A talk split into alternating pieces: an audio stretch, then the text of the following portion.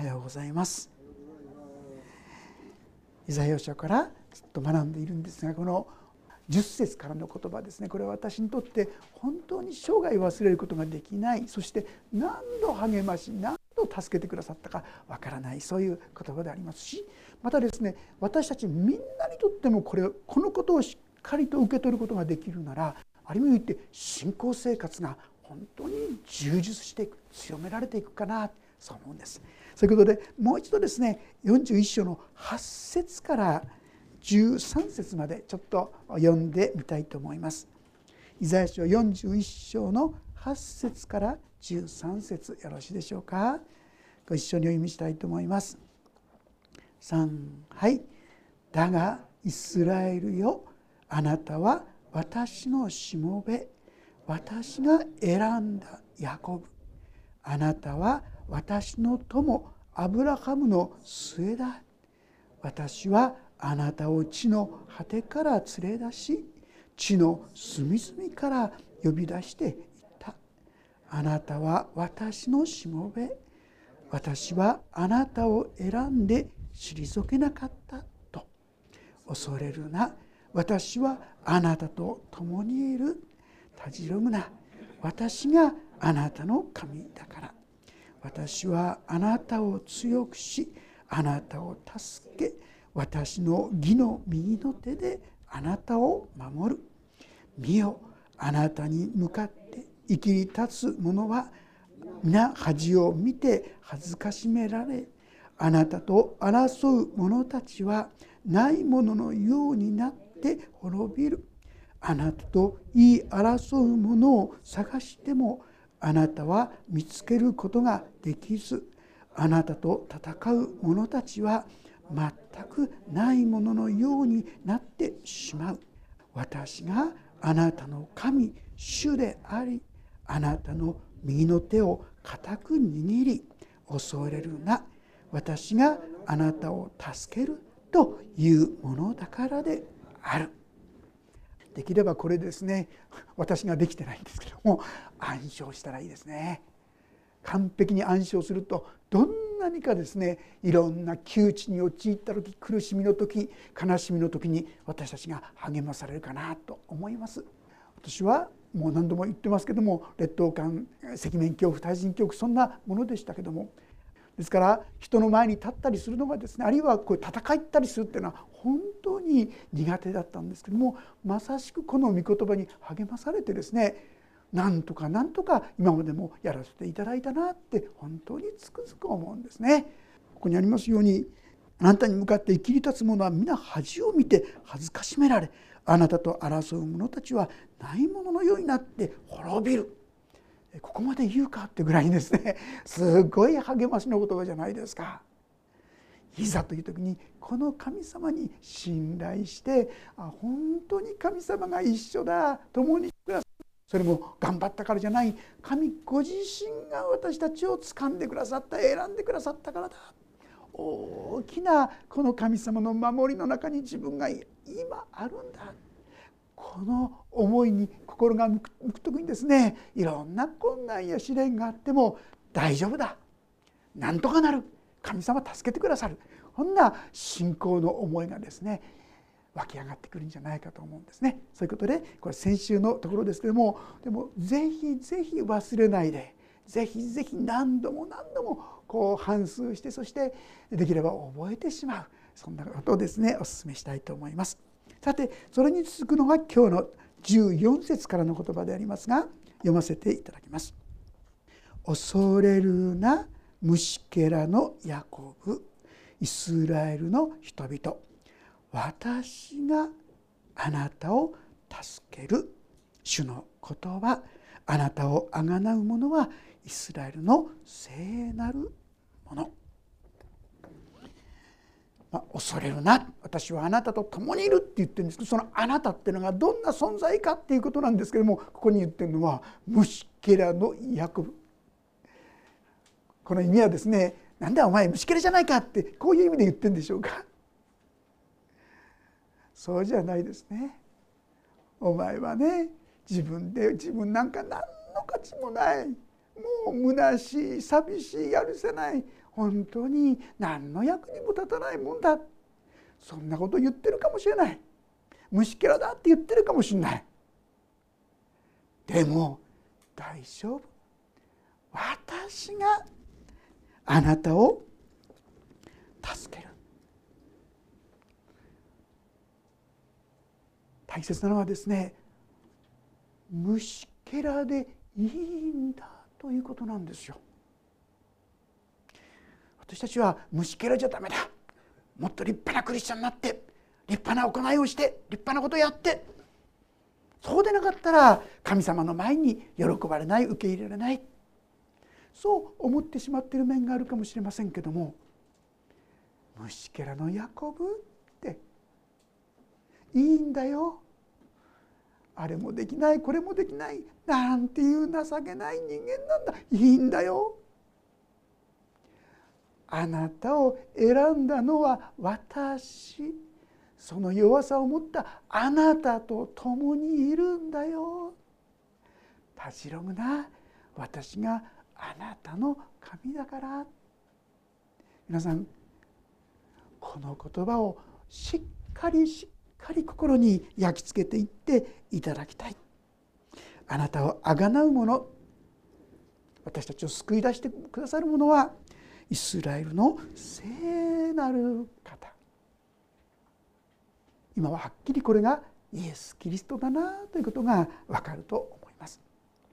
この箇所の直接の言葉はですねイスラエルの民に対して言ってるんですけどもしかし私たちはイスラエルのある意味で霊的イスラエルという言い方をしてみたりあるいはアブラハムの末信仰による子孫ですよね。そういう意味ではまさしくこれらの言葉は私たち自身に語りかけられている言葉だこう受け取ることが大切なんです。ですね、を読むんですけども読むんですけどもそれを自分に当てはめないって方がいらっしゃいますね。人にはよく当てはめるんですね。あこの言葉あの人ぴったりあこっちの言葉はこの人。良い言葉も悪い言葉も人にばっかりよく当てはめるんですが自分に当てはめないとこれ力出てきませんよ。ああ恐れるなってあなたに言ってんですよ。であの人じゃないの？立派な歩みしてるあの人信仰深いこの人、ね、誠実な忠実なこの人あなたにです。この私でいいんだそう。虫けらのヤコブ。私たちは形だけ整えたくなりますよね。人からも褒められたり立派なふりをしたくなりますけどもそんなふりする必要ないんです。虫けら弱い。情けない。そういう私たちでいいんですね。コリントの一章の中にもですね神はどんな人を選んだのか。地位あるものや知恵ある力あるものですかって取るに足らない無に等しいものを神は選ばれた。ですから正直言いますと皆さんがですねああ自分はなんていう情けないやつなんだ。なんていうだらしないやつなんだ。いい加減なやつなんだ。と思ってるんであるならばこれはとっても神様の前に良い状況です。どうして？神は高ぶる者を退けへりくだる者に恵みを保う神様だからなんです自分が何ていう情けない何ていう虫けらに過ぎないものかともし本当にそう思っているんだったらば神様はあなたのうちに今や恵みをいっぱいいっぱい注ぎ出そうとしているってことをぜひ知っていただきたいと思います。ですから反対にもし皆さんが「いや私はもう一丁前のですねクリスチャンになりました」とかね。もうこれだけ成長しました。なんていう言葉や思いが出てくるようだったらちょっと危険危険ですね。神様の恵みが皆さんから随分遠ざかってしまっているかもしれません。ああ自分は虫けらのヤコブに過ぎない。ああこういうこともああいうことも知ってる。あれもできた。これもできた。じゃない。それは単なる恵みでしょ？神様がそれを私たちにくださっただけですよ。ですから愛歌の中にあるのは「今あるはただ神の恵み」っていう言葉がありますよね。すてに私も好きな言葉ですけどもそうです何ができたってそれはただ恵みそれだけなんですよね。でもそれを私はついついなんか自分がそれ何しか頑張ったからとかね自分がそういう力があったとか何かしかのものであるかのような思い上がった思いになってしまうんです。ですからこっちは気をつけてください。自分は大丈夫だなんて言ったらですね自分自身に頼る意味で 大丈夫だは危険です。神様に頼って大丈夫なら OK ですね。神様の恵みで強められていきたいそう思うんです。そして次のところ15節。見よ私はあなたを鋭く新しい諸刃の打刻機とする」あなたは山々を踏みつけて粉々に砕き丘をもみ殻のようにする、まあ、私たちは脱穀機って言いますよね。もみをこう取るんで脱がせる脱穀機っていうふうに言いますけども向こうで打刻機どういうのかって言いますとねこう重い板の下に石をね鋭い石をこう取り付けるそうです。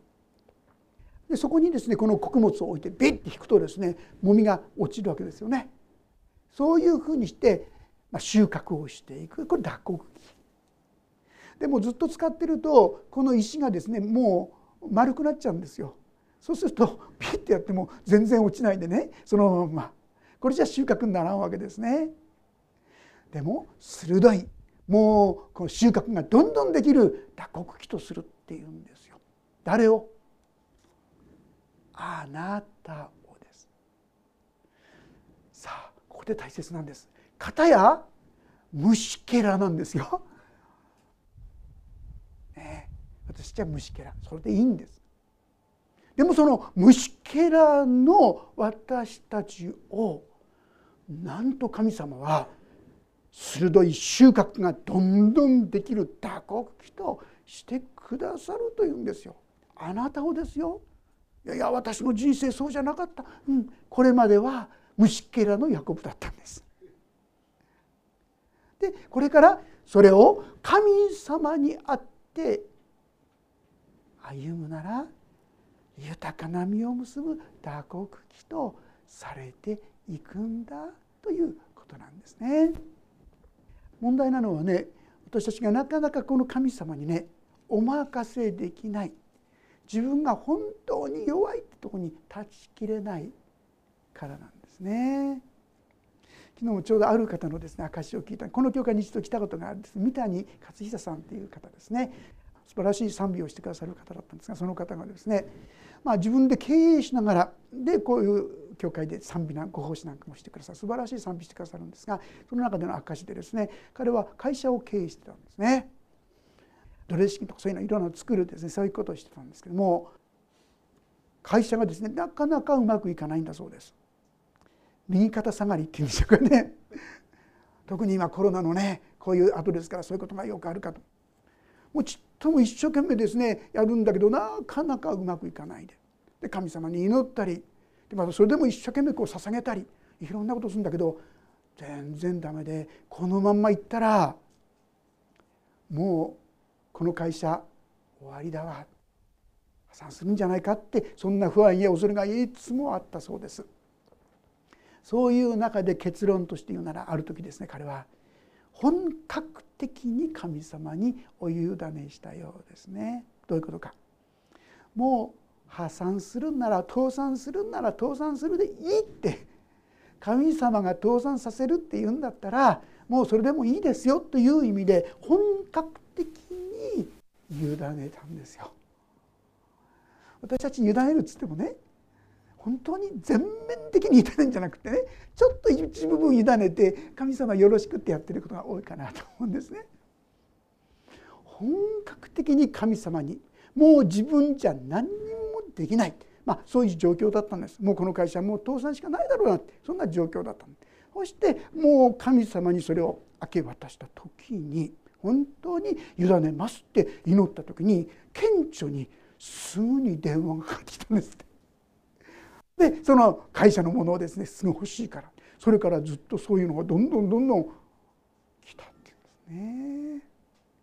神様に本当の意味で委ねていく。その時に神様は神の技をしてくださる。私はまだまだ自分の力や自分の知恵そういったものに頼っていることが多いんですけどももっともっと神様に本格的に委ねることができるものとされたらとそう思います。さあそしてですね次のとこにあったとこは「あなたは山々を踏みつけて粉々に砕きお顔も身柄のようにするなんて。いやいやそこまでやんなくても結構ですよってですね 言いたくなるほどですけども神様はそこまで私たちを用いるってこう言うんですよ。本当に神様に委ねていく時に神様は私たち虫けらに過ぎないものなのに神様はそれを生かし用いてくださるとこう言うんであります。であなたがそれを仰ぐと風が運び去り暴風がそれをまき散らす。あなたは主にあって喜びイスラエルの聖なるものによって誇る。要するに神様に委ねると神様それすごいことを暴風を持ってですねいろいろなことをしてみたりしてそしてついに神様の素晴らしい技をなさると。こういうんですね。ですからあなた方見てるだけでいいって言うんですね。見てるだけで主にあって喜びイスラエルの聖なるものによって誇る。こういう恵みがあなたにあるんだよとこう言うんであります。そして17節苦しむ者や貧しい者が水を求めてもそれはなくその下は乾きで干からびる困りますよね。ねでもこれはその後の言葉が大事なんです。私主は彼らに答えイスラエルの神は彼らを見捨てない。干からびることがないわけじゃないわけですよね。困難がないわけじゃないんです。あるんです。でも神様は見捨てないって言うんです。よく言いますがノックダウンすることはあってもノックアウトされることはないっていう言い方をねする人もいますけども神様は見捨てない。18節私は裸の丘に川を開く。平地のただ中には泉を。荒の水のある沢とし砂漠の地を水の源とする。砂漠に水が出るなんてありえないですよね。ところがそのように平地の地に泉を沸かしたり荒野の水のある沢としたり砂漠の地を水の源とするなんてですねすごいことを神様は約束してくださっている。まあ、これは完全に上するのは千年王国と言われる時代のことだと思いますけどねでもある意味において今もこれは私たちのうちにあえてもうちょっと言うならですね今のイスラエルにもちょっとだけ起きてるんですね。イスラエルにですね行かせていただいて例えばこの砂漠地帯ずっと行きますと突然そこにですねこのナツメヤシの木がもう何百本だか分かんないけどすごいその森が出てくるんですよ。なんであんなとこにあんな夏休みの木が入るんだろうねって聞いてみたらですね根元にずっと水が引かれてちょろちょろちょろちょろ流れてるんですってですから砂漠地帯なのにそこにですね見事な木がですねなってるんですよね。本当に現在そういうふうにしてイスラエルはですね現在はあの砂漠地帯のところですが自給率90%ですよ。いろんなものが豊かに取れる場所になっている。ちょっとこのことがある意味で起きてるんですが本当の意味での起こるのはこのもっと千年多くのことだと思いますが今私たちには私の心に注がれる恵みとしてこの恵みを注ごうとしてくださっていると思います。ヨハネの福音書ヨハネの福音書の7章というところをちょっと開けてみたいと思います。ヨハネの福音書7章の37節38節ページ194ページです。ヨハネの7章の3738よろしいでしょうか？それではご一緒に読んでみましょう。3はい。さて祭りの終わりの大いなる日にイエスは立ち上がり大きな声で言われた。誰でも乾いているなら私のもとに来て飲みなさい。私を信じる者は聖書が言っている通りその人の心の奥底から生ける水の川が流れ出るようになる。誰でも乾いているなら私のもとに来て飲みなさい。皆さん誰でもですよ。誰でも乾いているなら私のもとに来て飲みなさい。いや私はあんまり神様に忠実じゃないし誠実でもないしこんな私じゃ関係ないですよ。誰でもです。イエス様私の心は乾いています。私は虚しくってしょうがないんです。私は寂しくってしょうがないんです。私はこれからどうやって生きていけばわからないんです。何でもいい。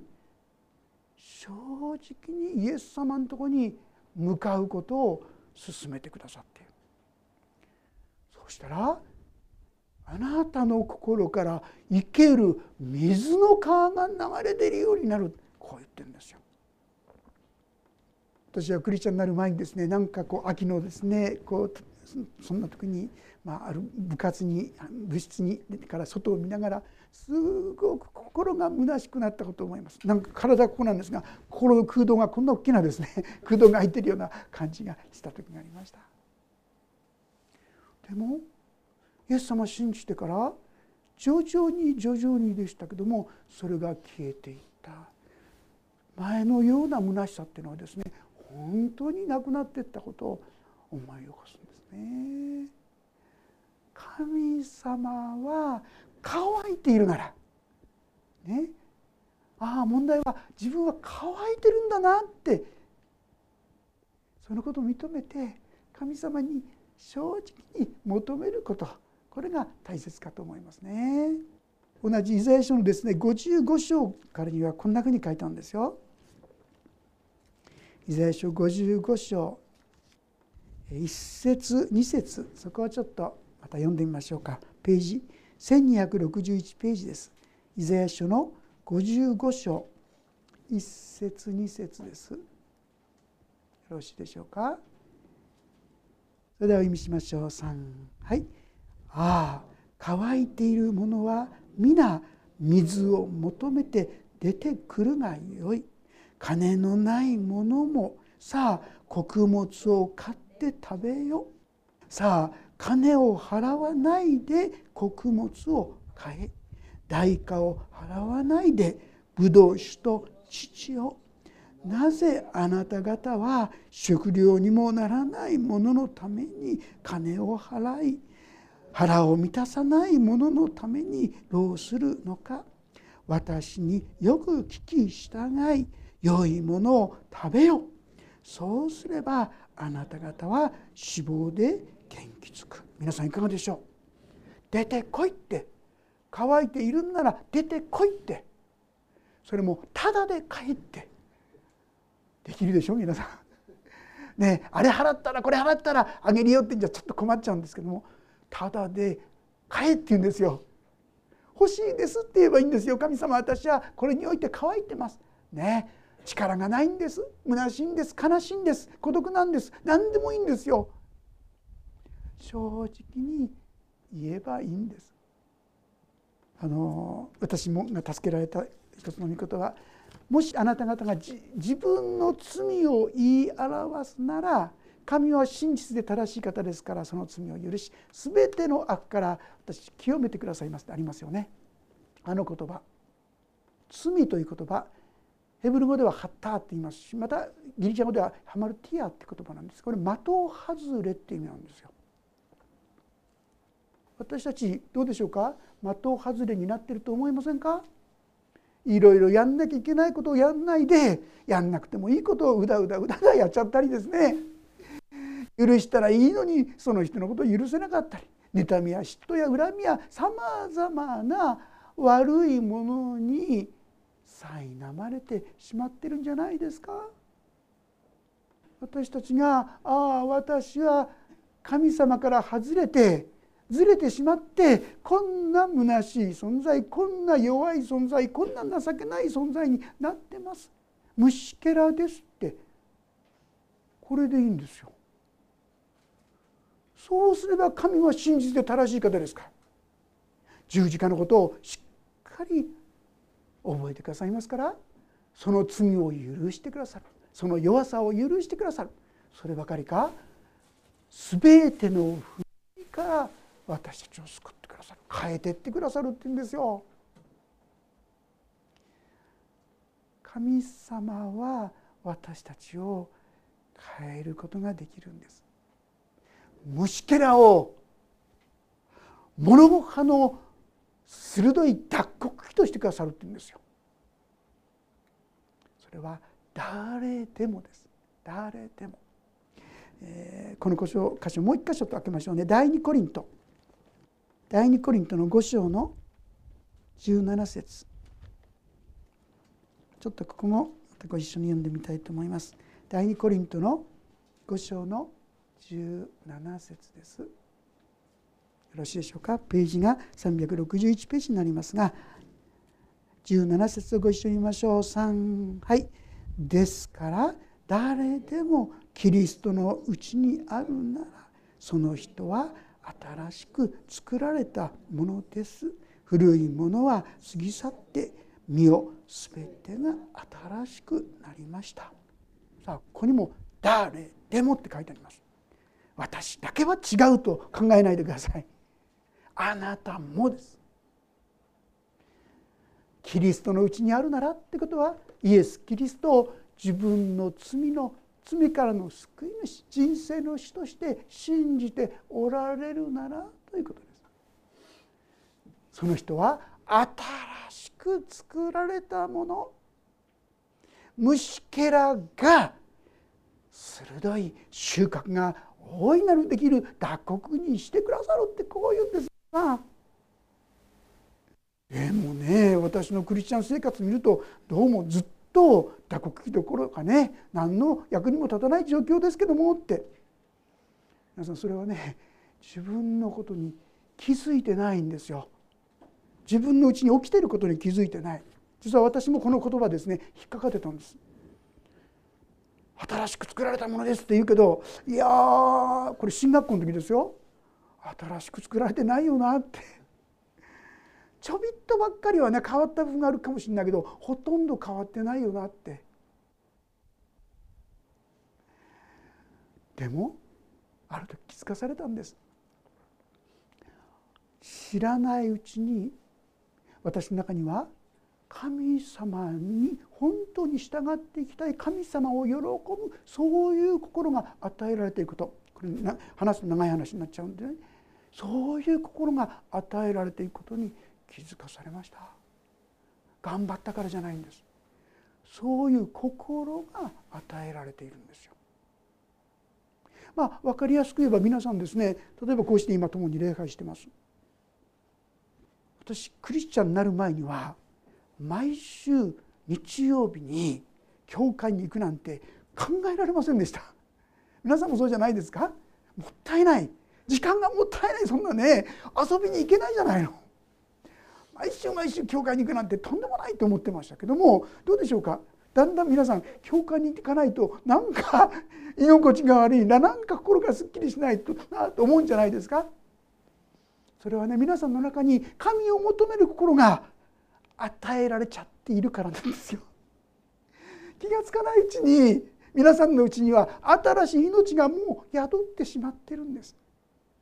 ただねそのことをきちんと認めてないからあえて言うならば本当の意味で神様に委ねるんじゃなくて頑張っちゃってるからその神様の恵みがわからない先ほど言いましたように本当にダメだって明け渡してみるとあれやってくれていたんだなできるんだな。神様はそういう新しい力や命をすでに与えてくださっているんだ。ところが私たちはですねなんかもっと頑張んなくちゃいけないんじゃないああしなきゃいけないこうしなきゃいけないいわゆる立法というものにとらわれてしまって神様がすでに恵みによって私のうちに成してくださっているこの技を見ることができなくなってしまっているんですね。ところが明け渡してみると委ねてみると例えば今まで思い煩ってくよくよくよくしたのが一気に心がスーッと楽になってみたりね自分だったらありえないことがああ確かにこの部分は変わったのかなと思える部分が皆さんもだんだんだんだんですね気づくようになられると思いますね。どうして？だって神様はそのことを皆さんのうちにすでにしてしまっているんですもん。皆さんがねイエス・キリストを信じておられるということが実はそのことの大きな証拠なんです。第2コリントの12章の3節とところに誰も精霊によらなければイエスを主と告白することができないって書いてあります。皆さんのうちに新しい命が精霊が注がれて新しい命が与えられてなかったらイエスは主だと言えないんですよ。あるいはそこには精霊によれば誰もイエスは呪われよと言えずって書いてあります私はちゃんと試してみましたよ自分に精霊が与えられているのかどうか分からなかったのでね。イエスは呪われよって、ま、口では言えますよね。今も言いましたよね。でもね心から言おうとするとね全然もうそれがブワーって消えてっちゃうんですよ。あれ？心からはこのことは言えないんだなって。十字架にかかってくださったような人についてその人を呪われよとはですね言えないんですよ。皆さんのうちに神様は新しい技を命をすでに与えてくださっていた。ああ感謝しますと言ってこの方にお任せしていくお任せしていくクリスチャン人生とはこのお任せの人生ですよね。そしてお任せしていく時に気が付くとあああのこともこのこともこんな困難もあんな試練もなんとなくいつの間にか乗り越えさせてくださったんだなああこれは皆神様の憐れみ恵みだったんだなとこう気づかされるこういうことなんですね。イザヤ書の方にちょっと戻りますけどもイザヤ書の41章「私は荒野に杉アカシアミルトスオリーブの木を植え荒地にもみの木鈴掛の木ヒノキを共に植える。それは主の手がこれを行いイスラエルの聖なる者がこれを創造したことを彼らが見て知り心に留めて共に悟るためである。今のあなたがどうであれ神様はそこに良きものねミルトスターオリーブだ、えー、そういったものを荒れ地に皆さんの心荒れ地じゃないでしょうか。でもそこにこのような良きものを反映させてくださる。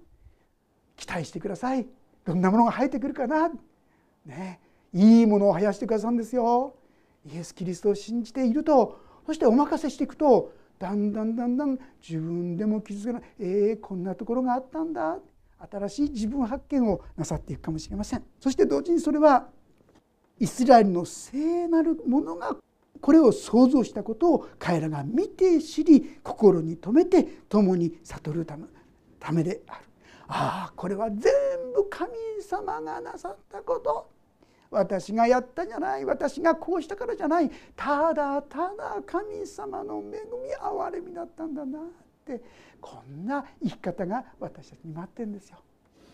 私に必要なこと乾いてますってね。自分は虫けらですって。正直言いましょう。立派な人の前ではね惨めな姿見せたくないですよ。でも本当は惨めでしょ？哀れでしょ？貧しいでしょ？そうですって。そうするといつの間にか変わっていく。そしてそんな私虫けらの私たちがなんと多国旗のように神様に生かされ用いられていくことができるものになるんだとこう言ってくださるんですね。ある一人の方のことをちょっとご紹介したいと思いますけどもその人はですねコリンズ症候群ってご存知でしょうかね。骨が十分できてなかったりしてですね、まあ、明らかにすぐにあおかしいって分かるようなそういうお顔をしてらっしゃいますしまた普通にこう成人していくためにはですね10回以上の手術をしていかなかったら耳が聞こえなくなったり目が見えなくなったりいろんなことが起こる。そういう病気ですね。すぐにあおかしいってすぐにある意味において思われてしまう。そんな彼がですね教会に来るようになったわけですよね。そして教会でついにイエス・キリストを信じそして神様の助けをいただいて励ましをいただいて元気にですね明るくこう歩んでおったんですがある時彼が高校に入りました。ところがその入った高校ではですね多分門のところからもう像が立ってる。多分創業者初めの人創始者かなと思うんですけどもとにかくそれを拝んでから入っていくんだっつうんですね。もう彼は神様を本当に信じてこれから本当に神様に従っていこうと思っていただから彼はそれをしなかったんだそうです。そしたらどうしたでしょうある時に校長先生から呼び出されるんですよね。この学校での決まり知ってるか？っていうわけでどうしてしないんだ？僕はこういう体でも元気に明るく生きるのことができるのは神様のおかげなんです。だからこの神様以外のものを拝みたくないんです。本当にどっちかっていうと差別されてひどいこと言われたりですね。そういう生涯をきっと歩んできた。悲しいことや苦しいことを本当に経験してきたでしょう。でも彼は明るく歩んでいた。さあ彼自身はそれでもそういう意味では弱い立場ですよね。でもこのことを聞いた校長先生そうか。あれがそんなに君を苦しめていたのかっていうことだったと思うんですね。それまでずっと決めていたその規則が全部取り払われたんです。本当に虫けらのヤコブと言われる存在。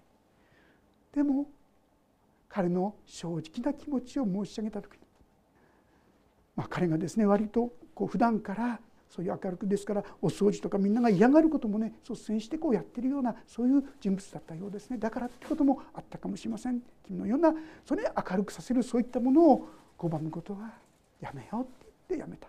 そればかりか。そのことのゆえにそこの学校ではあるクリスチャンが辞めさせられたっていうんですかそういうことがあったようですね。ところがその人の復帰までですね彼のその言葉によってそういうことが起こり始めたっていうんですね。神様は本当に弱いけども神様虫けらですって言うけども助けてくださいって神様に求めるそんな者たちに力を与え恵みを与えてそしてそういったものを覆すことさえも時にはしてくださるんですね。私たちもこの神様を見上げてそして神様の憐れみの中に大しく共に歩ませていただけたらなと思います。私たちは乾いている。私たちは虫けらです。これでいいんですね。立派にふりをするのやめましょう。正直に愚かな本当に虚しいものです。でも主よ私を憐れんで豊かなミルトスの木を杉の木を生やしてくださいと神様に求めていこうじゃありませんか。お祈りをいたします。神様私たちは本当に弱いものです。虫けらです。本当の意味で神様あなたが喜ばれることをどれだけできたでしょう。でもあなたはそれでよい。それでよいといつも言ってくださることありがとうございます。そのために私は十字架にかかったのだよと。そしてその一切の罪汚れ不足を十字架で許し清めてくださった。信じます。この弱さのままで主をあなたにお従いしていきとうございます。どうかあなたの恵みが。これからコロナウイルス後でいよいよ困難やし神様苦しみがあるかもしれませんけどもどうかその都度その都度に主よとどうか呼び求めていく。一人一人で私たち一人一人とさせてください。そしてそこに表される神様あなたの恵みが豊かに豊かに表されますようにお願いします。そして弱いものなのに強くされて死を乾いているものなのに心満たされあふれさせて歩むものとさせてください。恩典に委ねます。イエス・キリストの皆によって祈ります。アーメン。もうしばらくそれぞれに応答の祈りをさらにお捧げください。